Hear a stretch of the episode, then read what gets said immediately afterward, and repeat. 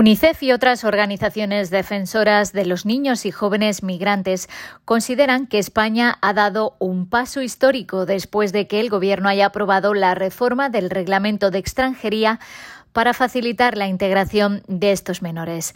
Es nuestra primera noticia en la ONU en minutos. Soy Beatriz Barral. La reforma en España va a beneficiar a miles de jóvenes que han estado padeciendo durante años las terribles consecuencias que ha tenido en sus vidas un reglamento que tan solo ponía obstáculos y barreras insalvables a su integración, especialmente en su tránsito a la vida adulta, aseguran estas organizaciones en un comunicado.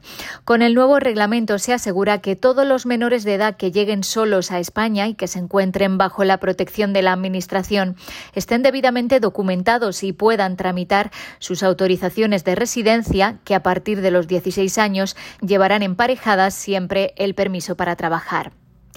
De esa manera, dicen las organizaciones, se pone fin al sinsentido de tener miles de jóvenes indocumentados o con un permiso para vivir en España, pero que no les permite trabajar. Esta autorización no caducará automáticamente al cumplir los 18 años. Lo que más preocupa a las entidades es el destino de los jóvenes que no podrán acogerse a la reforma porque tienen alguna causa pendiente o antecedentes penales, a pesar de que pudiera explicarse, dicen, como consecuencia de la situación de abandono en la que la propia Administración les dejó. Seguimos hablando de niños y de lo que UNICEF llama un hito vergonzoso. El conflicto de Yemen deja ya a 10.000 niños y niñas asesinados o mutilados desde que se iniciaron los combates en marzo de 2015. Esto es el equivalente a cuatro niños cada día. Tenemos que seguir añadiendo niños a esta lista miserable día tras día, mes tras mes, año tras año. Yemen es el peor lugar del mundo para ser niño, pero increíblemente va a peor. James Elder, el portavoz de UNICEF, matizaba que estos son solo los casos que la ONU ha podido verificar. En Yemen, cuatro de cada cinco niños necesitan ayuda humanitaria, es decir, más de 11 millones. Unos 400.000 sufren desnutrición aguda grave. Con los niveles de financiación actuales y sin que se ponga fin al conflicto, UNICEF no podrá llegar a todos estos menores y advierten de que sin más apoyo internacional morirán más niños y niñas. Aún así, UNICEF está apoyando el tratamiento de la desnutrición aguda grave en 4.100 ambulatorios y centros. Proporciona transferencias en efectivo a un millón y medio de hogares cada trimestre, lo que beneficia a más de 9 millones de personas y lleva agua potable a más de 5 millones de personas. La agencia necesita urgentemente más de 235 millones de dólares para continuar con su trabajo hasta mediados de 2022. De lo contrario, se verán obligados a reducir o a detener esta ayuda vital para los niños y niñas. Cambiamos de asunto y vamos a África, porque el continente es especialmente vulnerable al cambio climático y se está calentando por encima de la media mundial, lo que hará desaparecer sus últimos glaciares en 2040.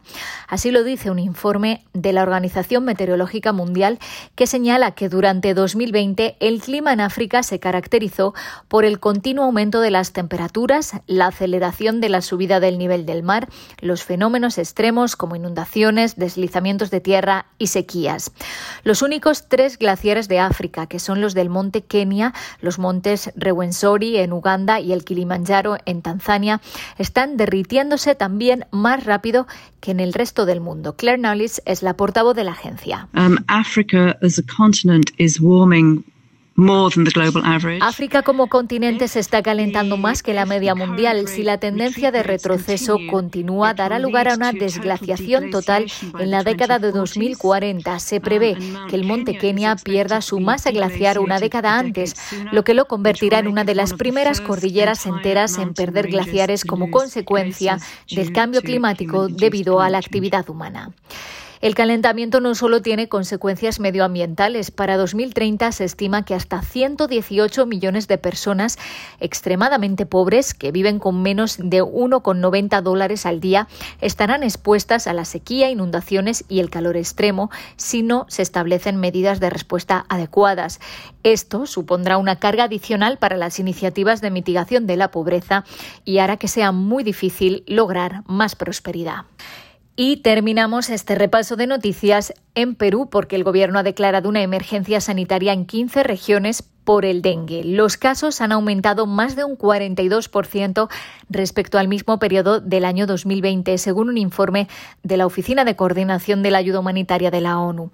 Los departamentos de Piura, Ica, San Martín, Loreto, Huánuco, Junín, Ucayali, Cajamarca, Amazonas y Madre de Dios han sido los más afectados con un 82% de los casos a nivel nacional.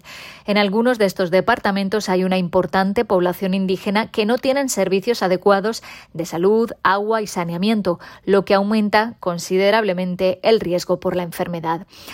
Hasta aquí las noticias más importantes de las Naciones Unidas.